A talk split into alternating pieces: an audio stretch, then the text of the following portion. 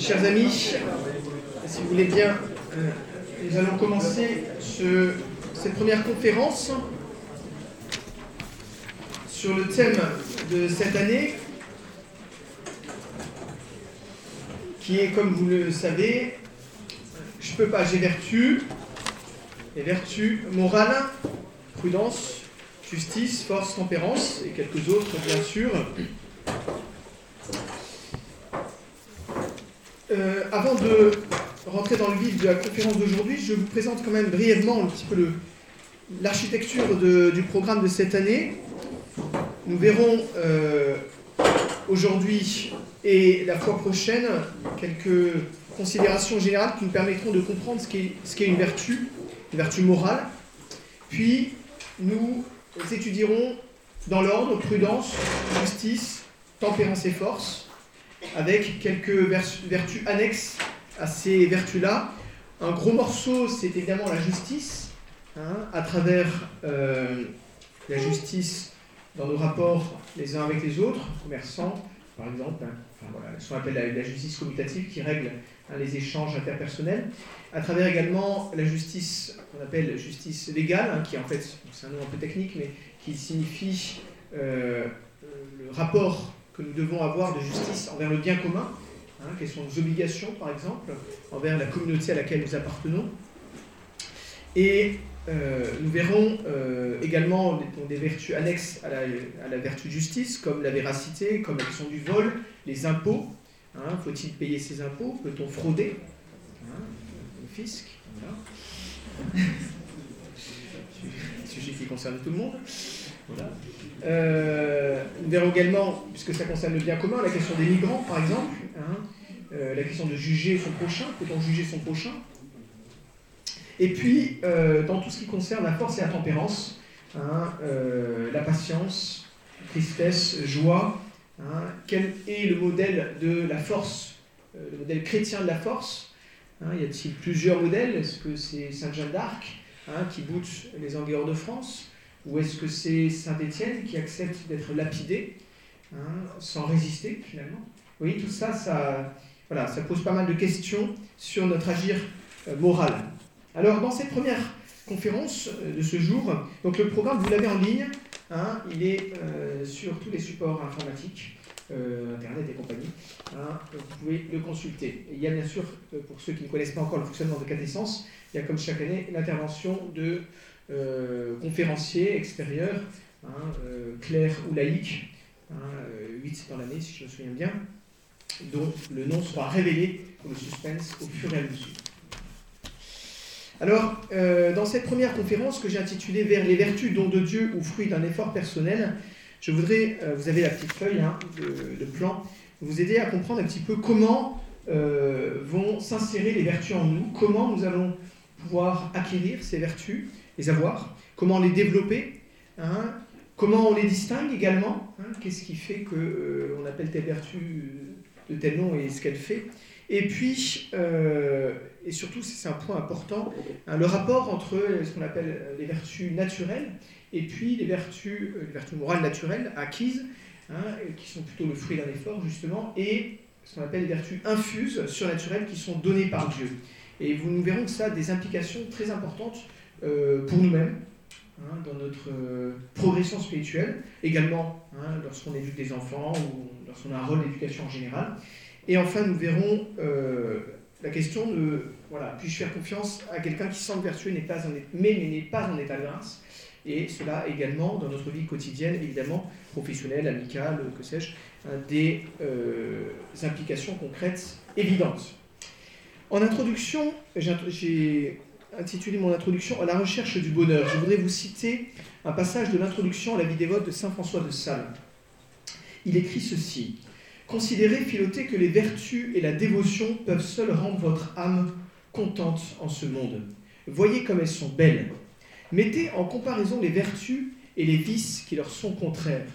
Quelle suavité en la patience quand on la compare à la vengeance, à la douceur quand on la compare à la colère et au chagrin, à l'humilité quand on la compare à l'arrogance et à l'ambition, à la libéralité quand on la compare à l'avarice, à la charité au prix de l'envie, à la sobriété au prix des désordres. Les vertus ont cela d'admirable qu'elles délectent l'âme d'une douceur et suavité non pareilles après qu'on les a exercées, alors que les vices la laissent infiniment recrue, c'est-à-dire fatiguée, et malmenée. Or, sus donc, pourquoi n'entreprendrons-nous pas d'acquérir ces suavités? Voilà, il est évident que tout homme cherche le bonheur. Hein. En quoi consiste le bonheur? C'est là-dessus évidemment que hein, ça diverge. Alors le bonheur est ce à quoi l'homme tend par sa nature, hein. il est la plénitude du bien au-delà duquel on ne peut plus rien désirer. Et nous savons, le bonheur ne consiste pas dans, les faux biens, je ne vais pas m'étendre sur ce point, ce n'est pas le sujet. En revanche, il, consiste dans une certaine perfection hein, de notre activité. La perfection du joueur de flûte eh bien, se situe dans l'accomplissement d'une exécution excellente d'un morceau de flûte. La perfection du sculpteur eh bien, dans l'harmonie de son œuvre. Eh bien, la question est là pour l'homme. Hein. N'est-ce pas la même chose pour l'homme hein? Si c'est dans la bonne réalisation que se trouve le bien, le réussi, eh bien, il est légitime de penser que pour l'homme également, eh bien, il a certainement une perfection en tant qu'homme. Quelle est la perfection qui convient à l'homme en tant qu'homme? Non pas à l'homme en tant que sculpteur, non pas à l'homme en tant que musicien, non pas à l'homme en tant qu'écrivain, mais à l'homme en tant qu'homme. Et c'est là que la révélation eh bien, va, nous, va nous éclairer sur notre vrai bonheur qui est surnaturel. Hein. Dieu a souhaité parler aux hommes, leur expliquer quel était leur vrai bonheur et comment, et nous verrons par les vertus, accéder à ce bonheur. Ce bonheur, il réside dans la vision béatifique hein, de voir Dieu face à face, Dieu intimement connu comme Trinité. Et vous savez, Dieu avait hein, créé Adam et Ève dans cette ordre de la grâce sanctifiante, en cet ordre surnaturel. Hein, et je ne reviens pas sur la chute, le Sauveur promis. Toujours est-il qu'il faut bien comprendre, et cela sera déterminant pour déjà ce premier topo, où nous verrons la distinction entre les vertus naturelles et les vertus surnaturelles, il faut bien comprendre qu'il y a une distinction entre l'ordre naturel et l'ordre surnaturel. La morale chrétienne, en s'appuyant sur la révélation, ne s'oppose pas à la morale naturelle qui est fondée sur la raison. Cette morale que les païens de l'Antiquité euh, gréco-romaine ont creusée et explorée. La morale chrétienne vise plus haut, en allant au-delà de toutes les attentes, de tous les désirs que notre nature peut formuler. Par la raison seule, hein, nous comprenons vite que notre bonheur sur Terre ne peut être que très imparfait, très limité. Hein. Nous voyons bien qu'il nous faut mourir un jour, et bien que nous puissions découvrir par la raison que notre âme est immortelle, nous ne savons quasiment rien de ce qui lui adviendra après. Hein. D'où le nom, euh, les Champs-Élysées, chez les Grecs, le, séjour des morts, etc., le Sheol chez les Hébreux, hein, de 600, 700, 800 ans avant Jésus-Christ. Cette distinction, je reviens dessus, entre l'ordre naturel et l'ordre surnaturel, entre la nature et la grâce, entre la raison et la foi, entre la philosophie et la théologie, est capitale, car la grâce hein, ne détruit nullement la nature ou la raison, mais qui est saine en elle-même, mais la guérit, car la nature, la raison est blessée par le péché des origines d'Adam et Ève. Et la grâce vient également surélever la nature, car la nature est limitée et incapable par elle-même de nous faire atteindre hein, ce but surnaturel, la vision béatifique pour laquelle nous sommes faits. Et donc ce qui est vrai selon la raison, Hein, les vérités scientifiques, philosophiques, eh bien, ne devient pas faux selon la foi. Mais la foi va guérir la raison hein, qui est atteinte par certaines faiblesses, en la conduisant plus haut. Et en théologie morale, nous verrons saint Thomas d'Aquin va, sur ce sujet des vertus morales, considérablement s'appuyer sur des vérités philosophiques hein, que la sagesse antique, Aristote, Cicéron, Sénèque avaient déjà mises en lumière. Il va les assumer en les intégrant Hein, à une théologie qui est plus parfaite et qui va plus loin, et ce grâce aux lumières que nous apporte la révélation surnaturelle. Cela a été une des grandes critiques qui ont été faites à la morale thomiste dans les années 50-60. Hein, eh bien, euh, beaucoup ont dit non, ce n'est pas une morale chrétienne, hein, c'est une morale naturelle. Et c'est faux. Hein. Saint Thomas accueille tout ce qu'il y a de vrai dans la morale des anciens, des penseurs anciens de l'Antiquité gréco-romaine. Simplement, il va aller plus loin. Mais tout ce qu'il y a de vrai, il le reprend. et il l'approfondit. Et nous ne pouvons pas faire l'impasse sur cette morale naturelle. Et c'est bien souvent, nous le verrons notamment hein, dans les sujets qui ont trait à la justice, par, exemple comme la question de l'accueil des migrants, hein, nous verrons que c'est parce que on s'est débarrassé de cette morale naturelle dans l'idée, si vous voulez, euh, d'une perfection chrétienne qui ferait fi des fondements naturels de la morale chrétienne, c'est parce qu'on s'est débarrassé de cette morale naturelle qu'on arrive parfois à des aberrations, à des aberrations tant au plan personnel que au plan social, que ce soit également pour la morale familiale. Comme chrétiens, nous devons donc toujours nous garder de deux dangers, mépriser les vérités hein, naturelles sous prétexte que la grâce suffit, hein, c'est l'erreur hein, du jansénisme, du protestantisme, et aujourd'hui de ce que je viens de vous citer. Mais également, nous devons euh, nous méfier de ne voir que l'aspect naturel. Hein, et oublier, ce serait grave d'oublier que dans l'état actuel de la nature humaine, blessée par le péché originel, mais pas totalement corrompue, la grâce est absolument nécessaire. Comme le dit Jésus, sans moi, vous ne pourrez rien faire. Et ces erreurs, ce sont, cette erreur-là, c'est l'erreur du naturalisme. Alors comment est fait l'homme? Et là, je vous renvoie à la petite feuille que je vous ai donnée. Je vais dire certaines choses qui, peut-être, vont paraître pour certains une évidence, mais qui aide vraiment à bien comprendre la suite. Une plante est faite de matière et d'un principe de vie, qu'on appelle techniquement une âme, anima en latin, c'est-à-dire le principe de vie, qui est la source de la vie végétative avec ses différentes fonctions, respiration, nutrition, reproduction. Une bête, un animal, qui ne serait qu'un animal, est également faite de matière et d'un principe de vie qu'on appelle également anima, une âme, et qui est la source de la vie végétative, comme pour la plante, et de la vie sensitive, qu'on appelle aussi vie sensible, c'est-à-dire euh, celle qui provient des sens externes, l'ouïe, le toucher, la vue, etc., et ce qu'on appelle les sens internes, je ne vais pas m'étendre là-dessus, ce qu'on appelle l'imagination, etc. Hein, un animal a une mémoire, la mémoire c'est un sens interne.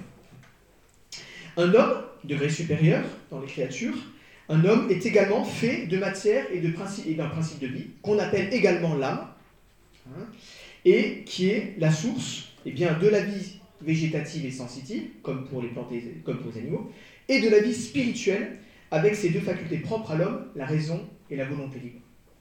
La raison et la Alors, peut-être vous êtes surpris parce qu'on vous a appris au catéchisme, en classe de CP ou de CE1, CE2, que l'homme, que l'animal n'avait pas d'âme. C'est une simplification du catéchisme CP, CE1, on n'est plus en CP, en CE1, hein, donc on va un peu plus loin, et on garde hein, au mot âme son sens technique philosophique qui est principe de vie, et à ce moment-là on comprend que l'animal a un principe de vie, une âme, une plante a une âme. Hein, simplement, c'est une âme qui n'a qu'une dimension végétative, végétative et sensitive.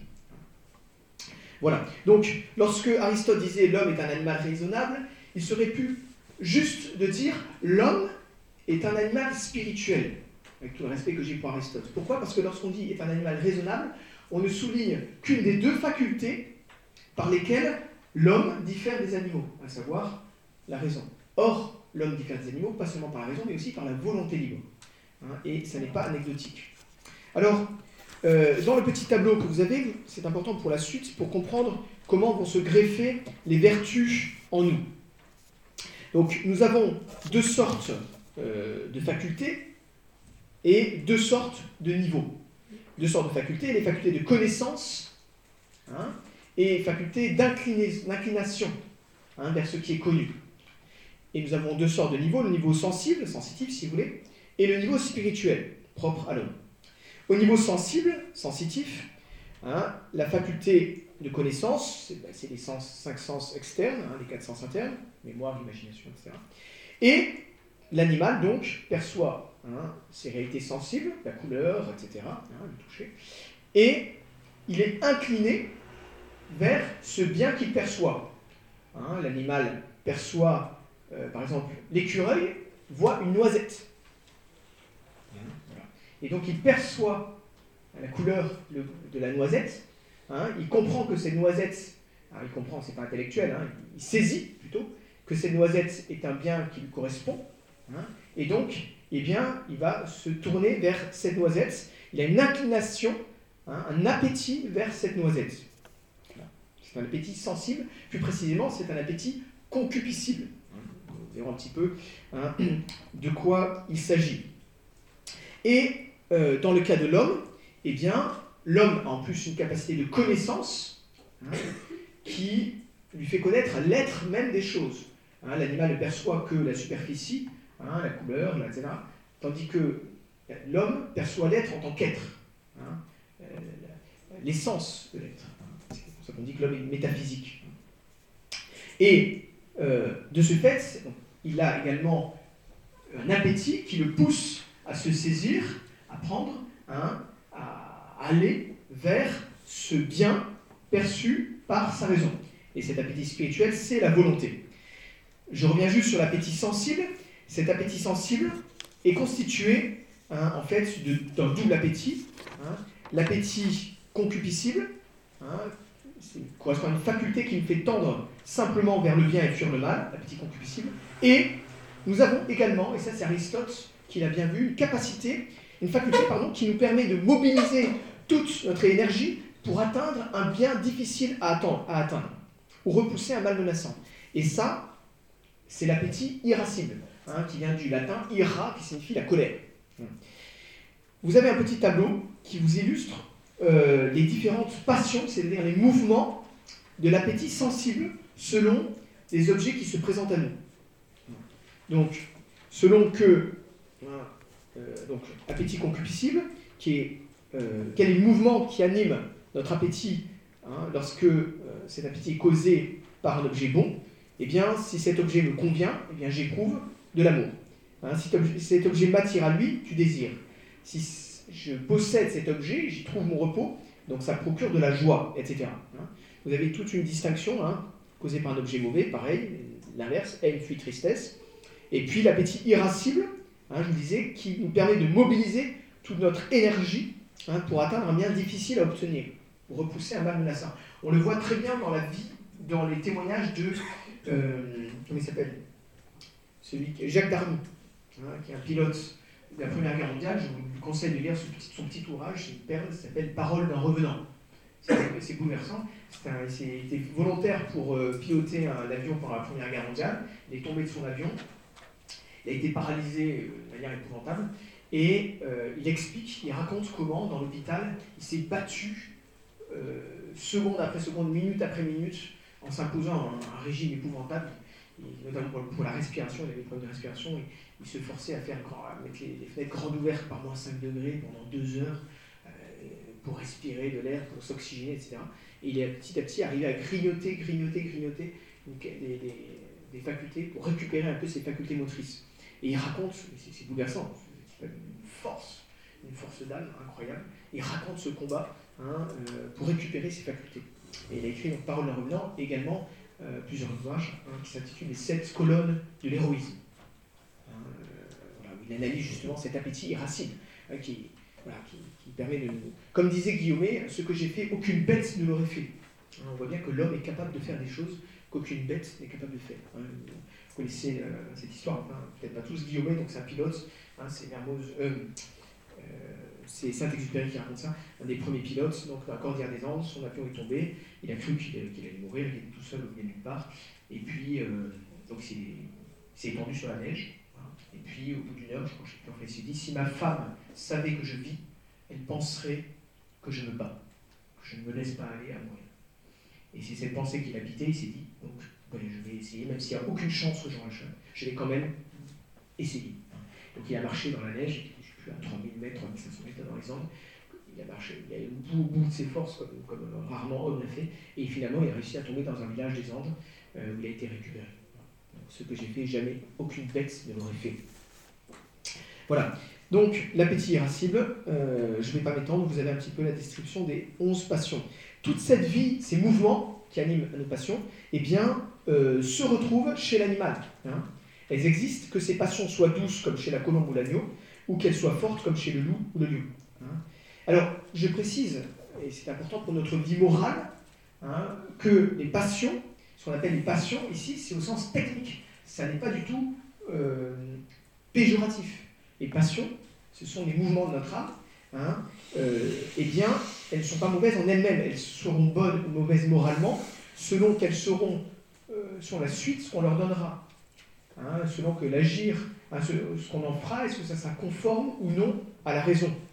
Hein, Mais évidemment, euh, comme nous le savons, le péché originel a introduit dans, notre nature un désordre, l'harmonie de notre être est rompue, et donc les passions ont tendance à ne pas se soumettre à la raison. Vous avez assez mangé de dessert, on vous propose de prendre une troisième fois du tiramisu, et vous lâchez, léchez les babines hein, et vous succombez à un mouvement, de, une tentation hein, de reprendre la troisième, quatrième, cinquième fois du tiramisu, hein, alors que vous avez largement assez mangé de tiramisu, eh bien, vous voyez bien qu'il y a un désordre dans ce mouvement qui vous porte vers le tiramisu. Il y a un désordre.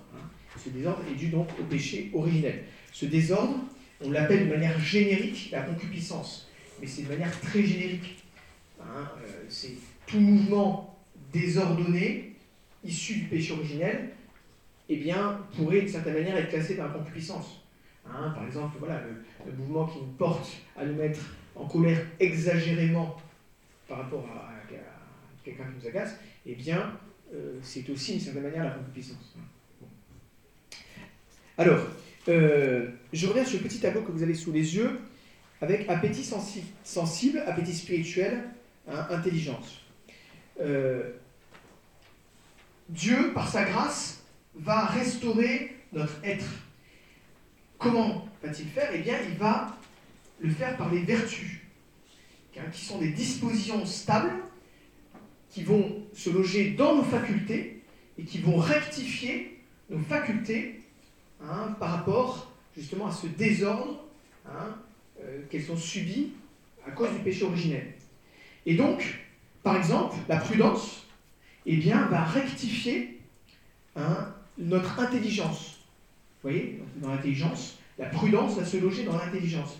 Hein, du fait du péché originel, notre intelligence eh bien, ne voit plus clair sur ce qu'il faut faire et ne pas faire dans notre vie, sur les décisions à prendre. Hein. voilà, par exemple, euh, voilà, nous avons rencontré euh, nous, nous, hésitons entre deux métiers. il y en a un qui nous intéresse plus, correspond plus à ce que nous sommes, hein, et euh, qui est moins bien payé qu'un autre métier qui objectivement ne correspond pas vraiment à notre tempérament, mais qui sera mieux payé. Et à cause de l'appât du gain, on va choisir le deuxième métier pour gagner plus, alors qu'en fait, on sera moins heureux parce que ce métier nous convient moins. Voyez? Donc là, eh bien, on va faire un mauvais choix de la vertu de prudence. Euh, parce qu'on n'aura pas justement la vertu de prudence. Et donc Dieu, par la vertu de prudence, va nous aider à rectifier notre intelligence qui nous voit plus clair pour nous faire mettre la bonne hiérarchie dans nos critères de décision par rapport à notre choix de métier. Donc la prudence dans l'intelligence. Dans l'appétit concupiscible, hein, je prends la nourriture parce que ça, ça parle à tout le monde, hein, euh, eh bien, Dieu va agir par la vertu, va nous aider, hein, par la vertu de tempérance. La vertu de tempérance est là pour nous aider eh bien, à rectifier notre désir du tiramisu qui euh, n'est plus dans l'ordre qui est désordonné, qui est excessif. Dans l'appétit concupiscible, euh, l'appétit pardon, irascible, eh bien, Dieu va intervenir, ou bien nous-mêmes hein, aussi, on verra par le travail personnel, euh, la vertu, ce qu'on appelle la vertu acquise, eh bien, la vertu acquise de force hein, va nous aider justement hein, eh bien, à être suffisamment patient par rapport eh bien, à ces difficultés que nous éprouvons, hein, hein, euh, devant ces difficultés euh, face auxquelles nous nous trouvons, eh bien, la vertu de, force hein, va jouer en lien aussi, d'ailleurs, nous verrons, avec la tempérance. Parce que la tempérance et la force sont très liées, justement, pourquoi? Parce qu'elles sont dans l'appétit sensible. Voilà, je, vous je vais vous donner un exemple, on pourrait en prendre d'autres de vertus, mais on voit comment eh bien, les vertus vont agir pas seulement ce serait ça l'erreur, pas seulement sur l'intelligence et la volonté. Vous voyez, notre âme hein, a, une intelligence et une volonté, très bien, une faculté purement spirituelle, mais il y a des degrés, il y a des niveaux dans notre âme, hein, les facultés sensibles qui sont communes aux animaux, bah, la nourriture, c'est très clair, hein, et nous avons aussi été impactés par le péché originel à ce niveau-là, et donc il faut que la vertu, les vertus viennent guérir notre être y compris à ce niveau, dans cette dimension de notre être que nous avons commune avec les animaux. Alors, comment agir concrètement euh, Comment Dieu, euh, comment, comment, comment fonctionne l'homme, on l'a vu, comment agir concrètement Les conditions générales de l'agir humain. Il y a euh, la loi qui est une loi éternelle et une loi naturelle. Alors, la loi éternelle, c'est le plan de la divine sagesse par lequel Dieu ordonne et gouverne toutes les créatures. Hein. rien ne se fait sans son ordre ou sa permission. Et puis la loi naturelle, c'est quoi? La loi morale, c'est une participation à la loi éternelle qui est présente dans la créature rationnelle, qui est l'homme. Hein. donc Dieu a mis dans notre intelligence une participation à la loi éternelle. Hein. donc c'est quelque chose qui est imprimé dans notre intelligence. c'est ce qui a, elle exprime ce qu'il y a de plus fondamental dans l'homme, les requêtes essentielles de sa nature. Deuxième aspect, dans les conditions générales hein, de l'agir humain, c'est important pour la suite. Hein, quelques éléments qui permettront de comprendre la suite. Ce qu'on appelle la syndérèse. La syndérèse, c'est quelque chose qui en nous nous fait, on appelle ça les premiers, nous fait connaître les premiers principes de l'agir humain. Par exemple, le fait qu'il faut faire le bien éviter le mal. Ça vous paraît évident. Mais qu'est-ce qui fait que ça vous paraît évident? Eh C'est parce qu'il y a quelque chose en vous, qu'on appelle la syndérèse, qui fait que c'est évident pour vous. Qu'il faut faire le bien et éviter le mal.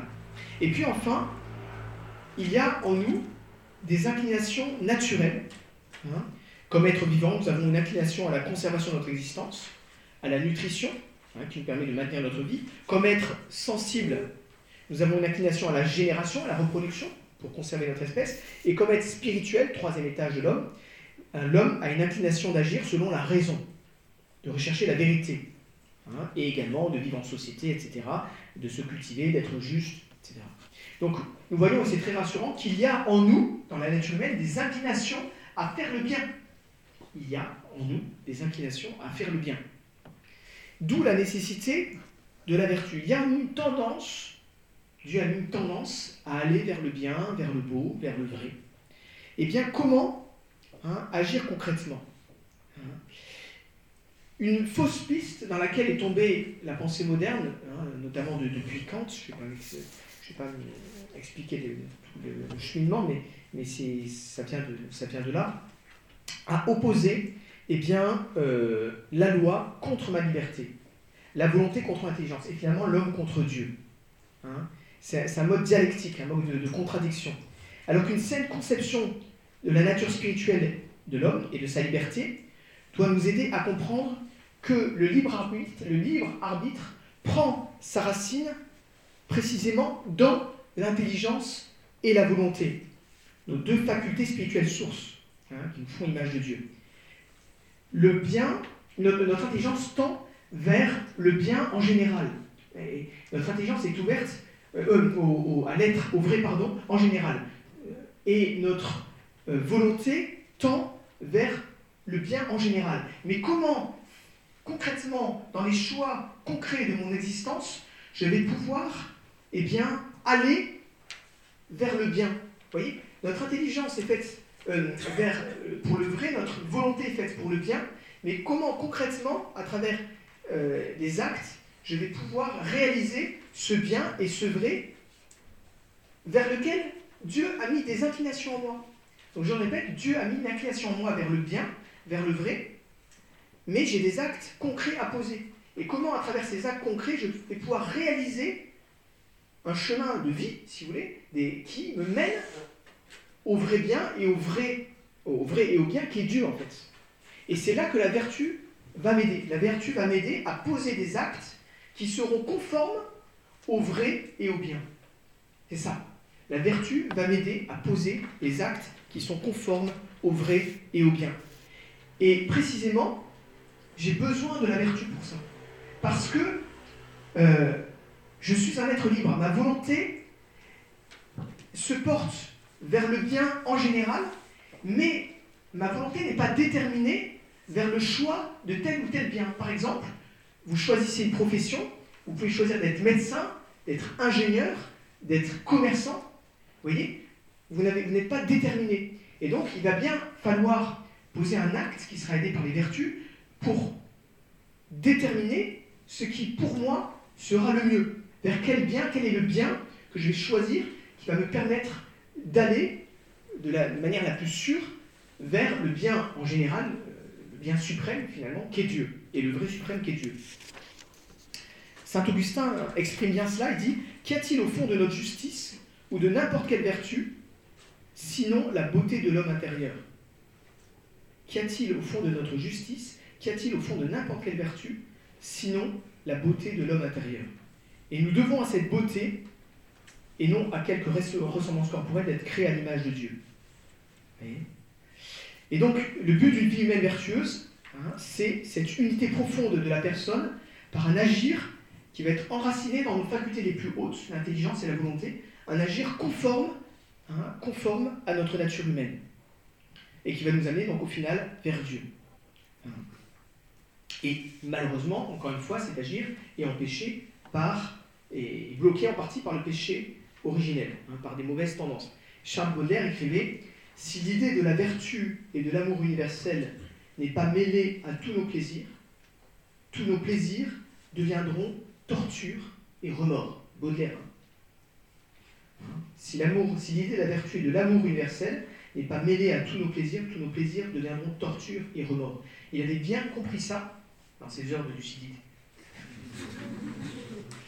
C'est comme Verlaine, c'est très impressionnant chez Verlaine. Il y a les, poèmes de Verlaine, enfin oui, les phases de, de, péché puis les phases de grâce, c'est assez bouleversant pour ça, Baudelaire et Verlaine.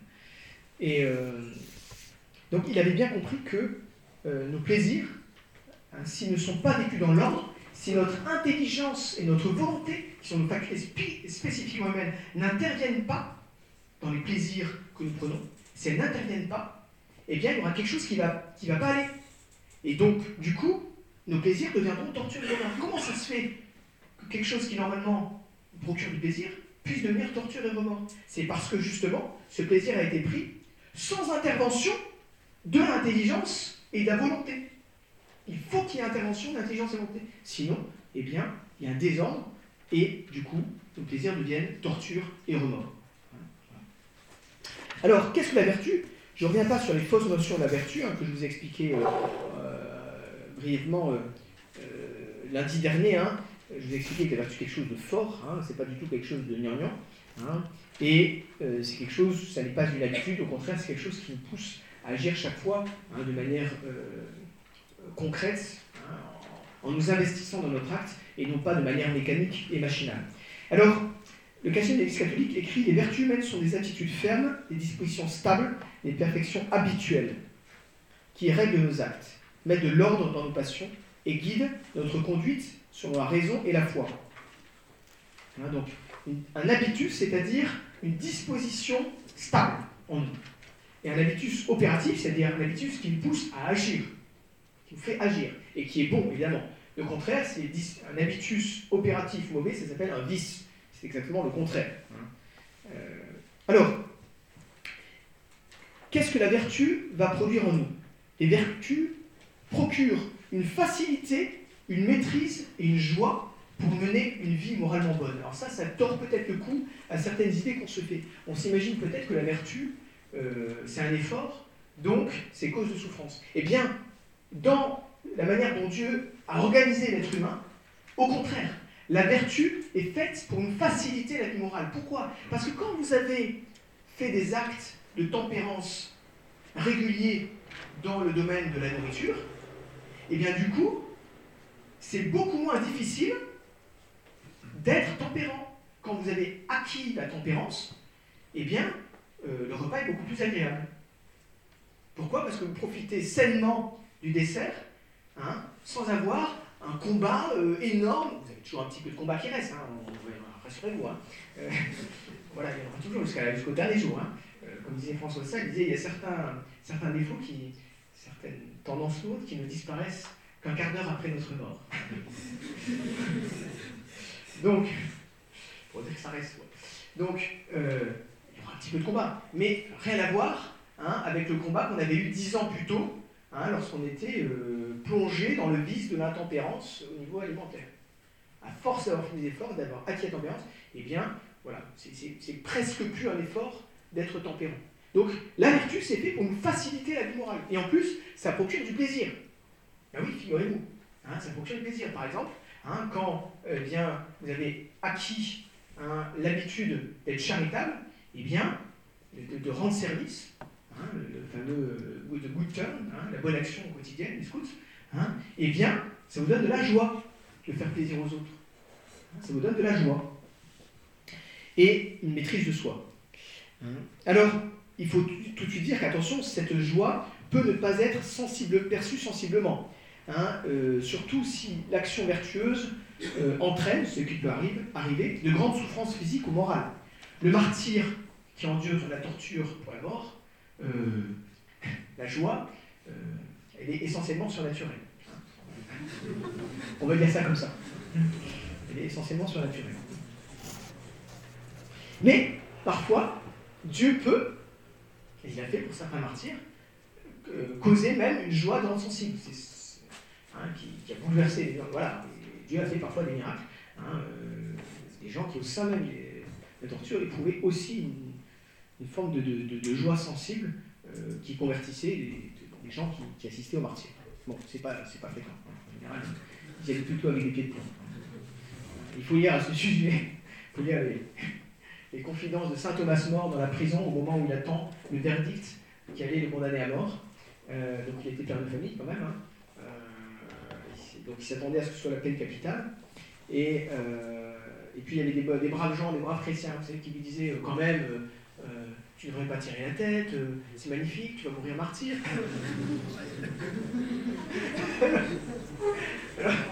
il écrit un commentaire de la Passion du Christ, qui est magnifique, un des plus beaux que j'ai lu. Et, il dit, euh, mais non, mais j'ai une trouille monstrueuse. Il dit, j'ai une peur monstrueuse de mourir, j'ai pas du tout envie de mourir. J'ai pas envie de laisser ma femme et mes enfants. et, puis, dans un éclair de génie, il dit, mais puis ce me rassure, c'est que notre Seigneur et Maître Jésus-Christ lui-même, il n'est pas allé à la souffrance euh, la fleur au fusil. Quoi. Et comme c'est vrai, comme c'est vrai, Jésus n'est pas allé à la souffrance la fleur au fusil. Il y a des martyrs qui sont allés Hein, qui sont montés à l'échafaud en chantant. Mais Jésus est allé à la croix en pleurant. Dans son agonie, en pleurant des larmes de sang. Hein, donc euh, voilà. Euh, alors, comment distinguons les vertus? Grand 4. Distinction selon le type de bien pour lequel la vertu nous aide. Alors, si la vertu, c'est une disposition stable qui nous incline à faire le bien. Donc, il y a différentes vertus selon les différentes espèces de biens.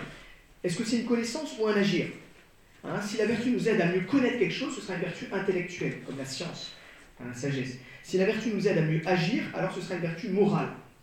On verra que la prudence est justement un peu à cheval entre les deux, parce qu'elle a à la fois une vertu intellectuelle et elle touche euh, à moral. Alors, distinction selon la personne qui est l'objet des vertus. Vous savez qu'on distingue les vertus théologales, les vertus morales. Les vertus théologales, elles nous branchent sur Dieu. C'est la foi, l'espérance et la charité, vertus une branche sur Dieu connu surnaturellement, euh, espéré surnaturellement et aimé surnaturellement.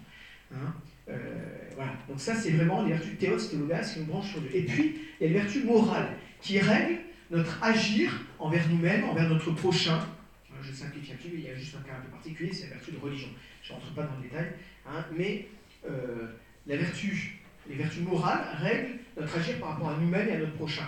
Par exemple, la véracité. La véracité hein, je dis la vérité à mon prochain. Hein, la libéralité, je suis généreux envers les pauvres. Euh, la vertu de douceur, la vertu de force, par rapport à moi, même la vertu de tempérance, la sobriété, c'est plus par rapport à moi. Euh, alors, distinction maintenant plus importante selon l'origine de la vertu. La vertu est-elle un don de Dieu ou un effort personnel? Pour cela, il faut rappeler quelque chose de capital. il faut distinguer dans notre âme ce qui peut être produit par nous-mêmes et ce qui est un don de Dieu gratuit. Alors d'où viennent ces vertus? Elles peuvent venir tout d'abord, ces vertus morales naturelles, acquises, de nous-mêmes et être le fruit d'un effort personnel. Hein, les philosophes de l'Antiquité païenne ont en effet décrit ces vertus morales. Par exemple, Aristote, on a bien vu l'importance, hein, notamment la force, la justice, la prudence, la tempérance. Hein. Et ces vertus, comme leur nom l'indique, s'acquièrent, acquises par la répétition des actes à force de faire attention à chaque repas, à ne pas manger plus que nécessaire, un païen peut acquérir la vertu morale de tempérance. De même, une personne non baptisée peut avoir la vertu de justice en étant honnête dans ses rapports avec les commerçants ou dans son métier. Autre exemple, celui qui fait l'effort de se lever le matin avec courage parce qu'il sait que c'est raisonnable et bon pour la conduite de sa vie va acquérir assez vite la vertu de force et lui deviendra facile de le faire. Si au contraire il traîne au lit, s'il a besoin de quatre réveils en rampant entre chaque réveil pour éteindre, hein, eh bien, euh, ça sera plus difficile. Hein, Donc le vice enchaîne alors que la vertu, on le voit, rend de plus en plus libre. Hein. Mais les vertus peuvent aussi se perdre si la volonté décide de se laisser aller dans le sens du mal. On voit d'ailleurs toute, l'importance, c'est la dernière partie, uniquement si le temps c'est possible, de l'éducation hein, euh, des enfants, euh, qui est là pour développer des vertus et extirper les vices. Alors, les vertus morales surnaturelles, vous avez un petit tableau, hein, euh, d'où cela vient-il? Il ne faut jamais oublier que l'homme n'a pas été créé dans le but de mener une vie purement humaine sur cette terre. Ce à quoi Dieu le destine est quelque chose d'infiniment supérieur à cela. Il y a des commentaires magnifiques du cardinal Journée où il dit, où il exprime ça, je crois que j'en avais parlé un petit peu à un moment, il dit que Dieu nous arrache toujours quelque part, quelque part à quelque chose, un bonheur naturel. Enfin, il y a un moment où, Dieu vient déchirer un peu le, voilà, quand on reste trop dans l'humain, un moment, Dieu nous propulse dans quelque chose qui nous dépasse complètement. C'est le mystère de la croix pour accéder à une vie surnaturelle voilà, qui, passe par la croix. En tout cas, voilà, Dieu nous destine à quelque chose d'infiniment supérieur à une vie purement humaine. Et les deux facultés supérieures, l'intelligence et la volonté, peuvent se développer hein, beaucoup chez un être humain, comme on le voit chez les hommes de génie, hein, et chez les hommes d'action, les hommes de génie pour le côté d'intelligence, chez les hommes d'action pour la vertu de volonté, mais cette intelligence, cette volonté pourrait très bien se développer toujours sans jamais connaître et aimer la vie intime de Dieu qui est d'un autre ordre, qui est un ordre tout surnaturel. Donc, un prix Nobel de physique qui n'aurait pas la foi, l'espérance et la charité, hein, eh bien, en fait, est un nain par rapport à un enfant de 8 ans baptisé qui aime Dieu, hein, qu'il a appris à connaître par le catéchisme. C'est un nain. Parce qu'il reste, il reste, malgré toute son intelligence, il reste dans un degré naturel. L'enfant, par la foi, l'espérance et la charité, accède à un ordre surnaturel qui dépasse infiniment l'ordre naturel. Infiniment. C'est un tout autre ordre. Je compte faire les, petits passages célèbres de, Blaise Pascal, hein, où il, montre que l'ordre de la grâce surpasse infiniment l'ordre de la nature. Et euh, Saint Paul le dit, hein, qui d'entre les hommes connaît ce qui se passe dans l'homme si ce n'est l'esprit de l'homme qui est en lui De même, personne ne connaît ce qui est en Dieu si ce n'est l'esprit de Dieu. Et donc la grâce divine, sanctifiante donnée au baptême, intervient pour nous introduire dans cet ordre supérieur de vérité et de vie. Elle est évidemment essentiellement surnaturelle, c'est une participation de la nature divine, comme dit Saint Pierre, hein, puisqu'elle nous dispose dès maintenant à voir un jour Dieu, elle connaît des choses sur cette terre, et à le voir face à face dans l'éternité. Saint Paul écrit, ce sont des choses que l'œil n'a pas vues, que l'oreille n'a pas entendues, qui ne sont pas montées au cœur de l'homme. Tout ce que Dieu a préparé pour ceux qu'il aime. C'est à nous que Dieu les a révélés par son Esprit, l'Esprit Saint, car l'Esprit, l'Esprit Saint, pénètre tout, même les profondeurs de Dieu. Et donc on voit que cette grâce sanctifiante, vous voyez, eh, eh bien, elle est comme une greffe. Vous voyez, elle est comme une greffe, en fait, qui, euh, qui est reçue dans l'essence même de l'âme, pour en surélever la capacité et lui faire porter non plus des fruits seulement naturels, mais des fruits surnaturels, des actes méritoires qui nous introduisent dans l'ordre de la vie éternelle. Et tant qu'il n'y a pas cette grâce surnaturelle, eh bien nos actes ne peuvent pas mériter la vie surnaturelle, la vie divine, le ciel. Et dès maintenant, cette vie de la grâce s'épanouit en forme, s'épanouit en nous sous la forme des vertus infuses surnaturel et des dons du Saint-Esprit. On verra aussi la question du Saint-Esprit, leur rôle euh, lundi prochain. Dans l'ordre naturel, hein, euh, je vous donne une comparaison qui vous aide à comprendre. Dans l'ordre naturel, de l'essence de notre âme dérive l'intelligence et la, et la volonté, qui sont des facultés qui dérivent de l'essence de l'âme. et hein. eh bien, de la même manière, hein, eh bien, dans l'âme dérive, dans nos facultés spirituelles et sensitives, les vertus infuses. Elles dérivent de la grâce. Donc il y a la grâce. Hein, donc l'essence de l'âme de l'essence de l'âme dérive l'intelligence et la volonté, et eh bien, comme c'est dans l'essence de l'âme qu'il y a la grâce, de la grâce dérive, dans nos facultés, pas seulement l'intelligence et la volonté, dérive les vertus infuses.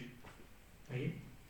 Et euh, également dans nos euh, facultés euh, sensitives, hein, la tempérance infuse pour la gourmandise, etc. Et tout ça, la grâce, les vertus, les dons, ça fonctionne ensemble. C'est tout ou rien. Et quand on fait un péché mortel, on perd la grâce, on perd toutes les vertus infuses. On perd toutes les vertus infuses. Hein. Donc dans le baptême sont déposées dans notre âme ces vertus morales surnaturelles hein, qui ont pour but de perfectionner nos facultés humaines hein, afin que nous ne soyons pas là qu'à mener une vie simplement correcte, mais simplement humaine, mais pour nous faire mériter le ciel. On appelle ces vertus infuses du latin infundo qui signifie verser, parce qu'elles sont versées par Dieu dans notre âme. Et on voit que Dieu ne pourvoit pas moins dans l'ordre de la grâce hein, à nos besoins que dans celui de la nature. Hein, il ne fait pas moins dans l'ordre de la grâce qu'il ne fait dans l'ordre de la nature. Et nous comprenons qu'il nous faut une règle supérieure à la simple prudence humaine, à la simple tempérance humaine, à la simple force humaine. Il nous faut une règle supérieure hein, pour la prudence, la tempérance, la force chrétienne. Parce que les vertus morales humaines, simplement humaines, ne suffisent pas. Vous voyez la différence entre la pauvreté d'un philosophe grec comme Cratès et la pauvreté évangélique de Saint François d'Assise. Ça n'a rien à voir. On est dans un autre ordre. Vous voyez la différence entre la virginité des Vestales romaines et la, Vierge, chrétienne qui consacre sa vie à Jésus-Christ. Vous comprenez qu'on est dans un autre ordre. Hein, vous voyez également hein, la différence avec la tempérance. La vertu morale de tempérance, acquise, simplement acquise par répétition des actes, comme peut l'avoir un païen, nous fera simplement ne pas manger plus qu'il ne faut. La tempérance acquise garde le juste milieu dans la nourriture pour vivre raisonnablement sur cette terre, pour ne pas nuire à notre santé. Tandis que la vertu surnaturelle de tempérance chrétienne nous fera nous priver d'un dessert qu'on pourrait manger sans faute, pour nous associer aux souffrances du Christ qui a jeûné 40 jours au désert pour notre salut. Hein? Vous voyez que la tempérance surnaturelle nous introduit dans un autre ordre. Hein? Dans un autre ordre. Donc, ces vertus morales infuses, elles sont sur votre tableau. Et bien, c'est la prudence surnaturelle, qu'on appelle aussi prudence chrétienne, la justice surnaturelle, la force surnaturelle, la tempérance chrétienne. Vous voyez? Et elles sont connexes avec la charité. C'est-à-dire que la charité qui rend notre âme, qui met notre âme dans l'axe par rapport à Dieu, on dit qu'il rectifie notre âme, c'est-à-dire qu'elle la met dans l'axe par rapport à Dieu, notre fin surnaturelle, notre but, le but de notre vie. La charité met dans l'axe par rapport à Dieu, elle ne peut pas exister sans que nos autres, sans qu'il y ait ces vertus en nous, qui rectifient nos facultés. Hein. la charité rectifie l'essence de notre âme et notre, volonté, et les autres vertus, eh bien, rectifient eh bien, euh, notre appétit concupiscible, notre appétit irascible, etc. C'est, tout fonctionne ensemble. Voyez et celui qui perd la, la charité par le péché mortel perd également les vertus morales infuses mais il ne perd pas la foi et l'espérance. Et puis, il ne perd pas les vertus acquises. Ah Il ne perd pas le travail des vertus acquises, mais ces vertus acquises, et ça c'est très important à comprendre, elles cessent d'être en lui quelque chose de stable et de connexe à la charité. Voyez Parce que celui qui est en état de péché mortel, eh bien, comme il s'aime lui-même plus que Dieu, il tend, par égoïsme, à manquer à ses devoirs, même dans l'ordre naturel. Donc les vertus acquises restent, mais elles sont fragilisées elles sont fragilisées. Voyez? En fait, euh, la vertu acquise, par rapport à la vertu infuse, la, force acquise par rapport à la force infuse, comment ça fonctionne? Eh bien, la force acquise va enlever les obstacles extérieurs, tandis que la force infuse nous aide de l'intérieur. Vous voyez, elle nous facilite la vertu c'est une facilité intrinsèque. C'est de l'intérieur de l'âme que notre âme est aidée. Tandis que la vertu acquise, elle enlève les obstacles extérieurs. Et il faut les deux. Un exemple va vous aider à comprendre ça. Un exemple très simple. Une personne se confesse hein, d'un péché mortel. Euh, elle était en état de péché mortel. Elle va retrouver par la confession toutes les vertus morales infuses. Elle va retrouver la grâce sanctifiante, elle va retrouver la charité. Mais si elle n'avait pas avant sa confession, si elle n'avait pas les vertus acquises, si elle n'avait pas fait un travail personnel, hein, et bien là, ça va poser, ça, va être plus difficile. Prenons le cas d'un ivrogne qui vient se confesser aux grandes fêtes seulement. Par l'absolution, il, il confesse sincèrement, il reçoit, en plus de l'état de grâce et de la charité, il reçoit la vertu de tempérance, de sobriété. La vertu infuse de sobriété. Et vous allez me dire, ah oui, mais regardez, pourtant il retombe facilement dans, euh, dans le vin. Mais oui, pourquoi? Parce qu'il n'a pas la vertu acquise de sobriété. Il, retrouve la vertu infuse, mais il n'a pas la vertu acquise qui est là pour enlever les obstacles extrinsèques. Eh, mais ces obstacles extrinsèques, ils existent bien dans son âme. Donc il ne peut pas se passer, s'il veut se sortir de son vice, il ne peut pas se passer de son effort personnel, de son effort de volonté. Et voyez combien c'est important pour notre vie personnelle d'avoir des idées claires là-dessus. Il ne faut pas s'imaginer qu'on va être dispensé par la solution de ce travail personnel, de la vertu. Aidé par la grâce, certes, mais hein, il y a un travail de la volonté, et ça, personne ne pourra le faire à notre place. La vertu infuse nous est redonnée par la confession, très bien, mais il y a ce travail de la répétition des actes. Et ça, personne ne pourra nous en dispenser. Et, et en fait, les vertus fonctionnent ensemble. Elles s'exercent simultanément. Vous voyez La vertu, en fait, euh, la vertu morale infuse est au service, euh, acquise est au service de la vertu morale infuse. Un peu comme chez l'artiste qui joue du piano. L'agilité des doigts, acquise par la répétition Hein, à force de, travailler ses gammes, il acquiert une agilité des doigts. Vous voyez hein Ça favorise l'exercice de l'art musical. Mais l'art musical, il se trouve pas dans ses doigts, il se trouve dans l'intelligence de l'artiste.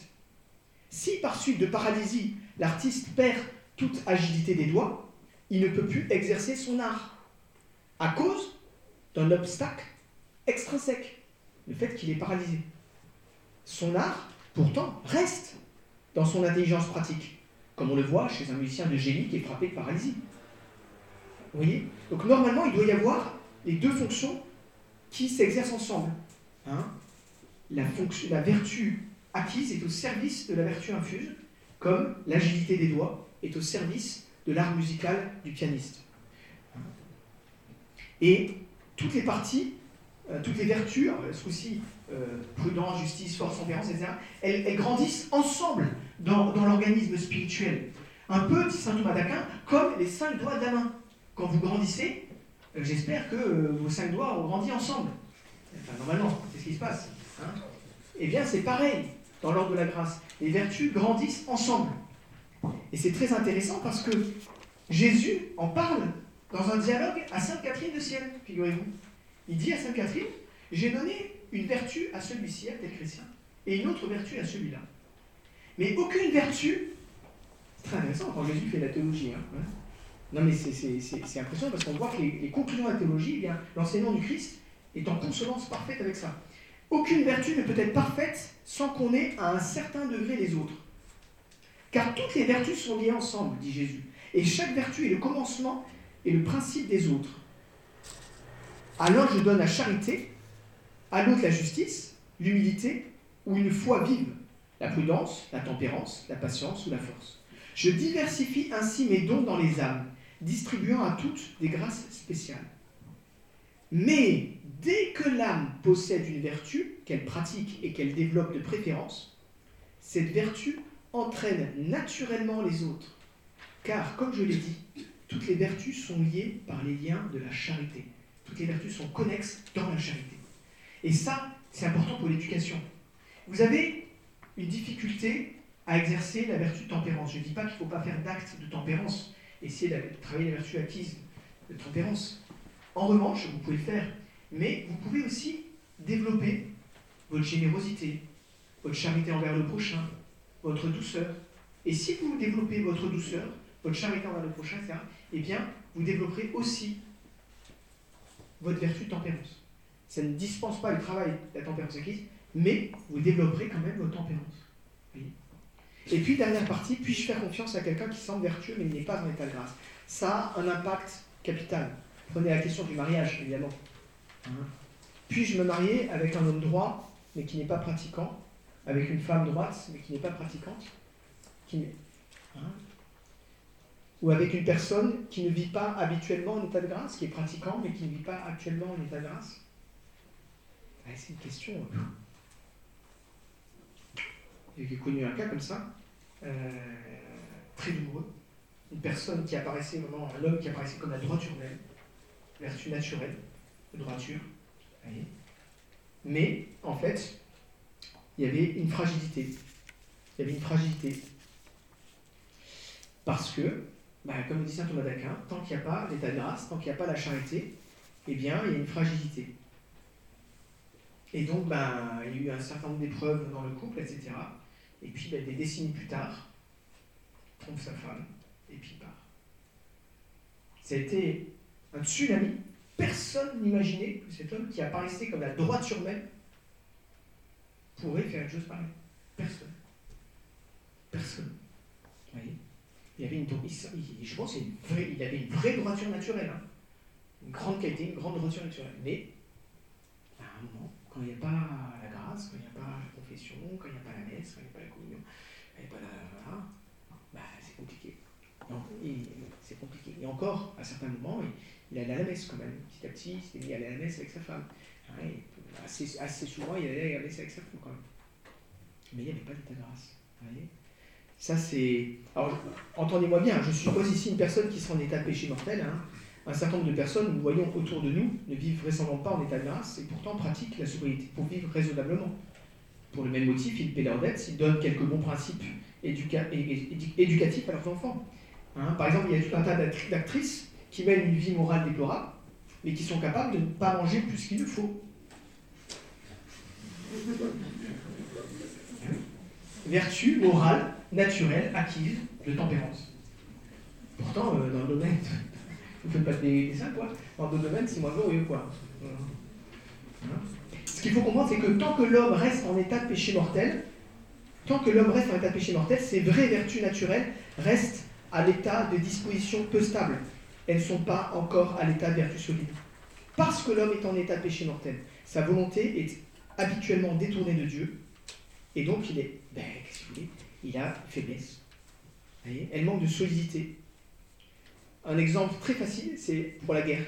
Tel soldat, naturellement incliné aux actes de bravoure, en vertu de force naturelle, et qui s'est montré souvent courageux dans le combat, est porté aussi à s'enivrer ou à vivre dans l'impureté. Eh bien, cet homme, hein, qui est par tempérament qui est courageux, il n'a pas la vertu de force à l'état de vertu. L'intempérance le fait manquer à la prudence même dans le domaine de la vertu de force. Vous voyez il y a un exemple très, très bon, c'est Vanden, commando des Tigres Noirs en Indochine. Un type brillantissime qui, qui, avait des, victoires sur les Viettes en nombre incroyable, qui faisait trembler les Viettes. Il était, c'était un, dieu de la guerre. Comment il s'est fait avoir Bêtement, avec l'impureté. Il ne se maîtrisait pas. Il fallait absolument qu'il ait euh, régulièrement euh, euh, qu'il allait voir une, prostituée. Les Viettes s'en sont rendus compte. Ils ont repéré quels étaient les endroits où il allait voir une prostituée.